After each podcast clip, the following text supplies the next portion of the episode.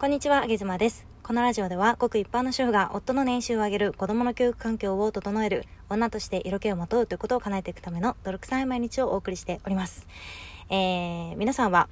誰かからか、君のことを格下の人間だと思っていたと言われたことはありますでしょうか？まさかなかなかないと思います。えー、実は、あげ妻は人生で初めてこの言葉を言われたんですけれども、えー、つい最近の出来事でして、なんと、えー、私の夫からこれを言われました。あげ妻ちゃんのことを格下だと思っていたと。見下していたと。びっくりしますよね。しかもその後に格下って今はっきりと言った自分を褒めてあげたいって夫がねニマニマしながら言ってきたんですよ。で私その光景を見た時にああこの人ね忙しすぎてついに狂ったなって 思いました。もうねこう音声にしていると結構インパクト大きいですよね。君のこと隠したと思っていたって、うん、家族とかというか人に対して言うのかなというふうに思いましたね。でちなみにこれ SM プレイじゃ全然ないですからね、えー、普通に話し合いしてる時にこのように言われました。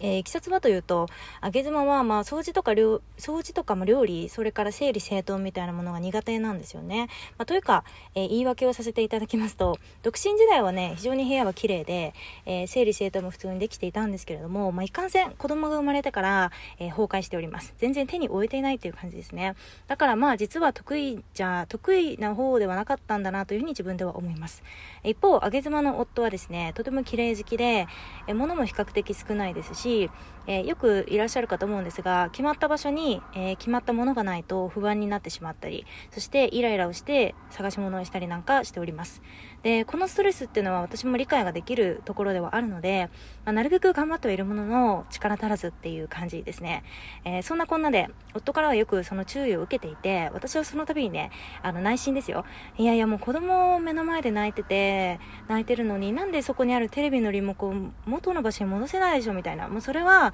あなたが子供の見てないから言えるんだみたいなね。いつまでも独身気分なんかこの人はみたいな感じで内心ではそう思いながらあごめんごめんごめんねごめんプリって謝っておりました。えそして会うたびに注意されることも私もストレスになってきてしまって、えー、ある時ね、ちょっと限界が来て、夫に、あのー、ちょっとあなたとも会いたくないって伝えたんですよね。あの、気持ちよく過ごしたいのに、口を開けば第一声が注意だから、もう一緒にいても全然楽しくないし、なんかすごく監視されている気分だっていうふうに伝えました。で、私はメイドさんでもないから、もう理想的な気持ちのいい環境で生活したいんだったら、メイドさん雇ってもらえますかっていうのも本気で伝えました。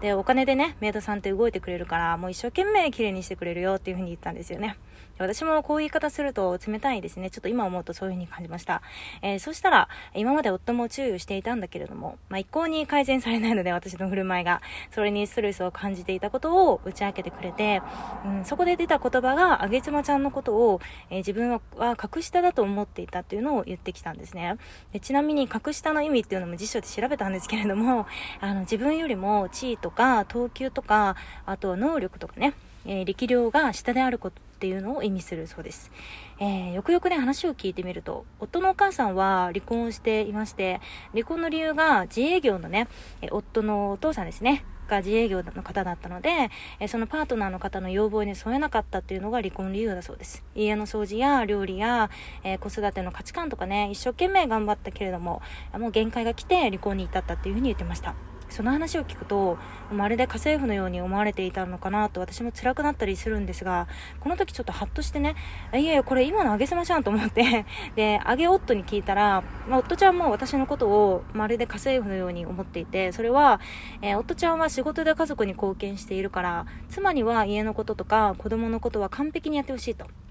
で、彼自身すごく完璧主義者というか、えー、ミスがあったら絶対に嫌みたいな人間なので、それを私にも求めてきたわけなんですね。えー、だから自分の価値観を、えー、妻に押し付けて当たり前だし、え妻の価値観なんぞ言ったらなんで聞かなきゃいけないのかわからないみたいな、そんな人でございます。やることやってから物を言え的なね。なんかこんな風に言っちゃうと、ちょっとこう、世の奥様方からね、上げ妻の夫がボコボコにされ、され、されそうなんで、ここら辺で控えますが、要は、あの、自分より能力が低い人に対して、話し合いとか歩み寄りを今までしていたつもりはなくて、彼は指示とか注意っていうのを私に与えていたっていうことでした。まあ、この泥沼の話し合いの結果、気になりますでしょうか？また需要があればお話ししたいな、なんていうふうに思います。まあ、今のところ、なんとか夫婦関係は、まあ、あのー、大丈夫っていう感じなので、えー、この泥沼話し合いの結果は、またおいおお話ししたいと思います。もういつも崖っぷち人生のあげ妻でした。バイバイ。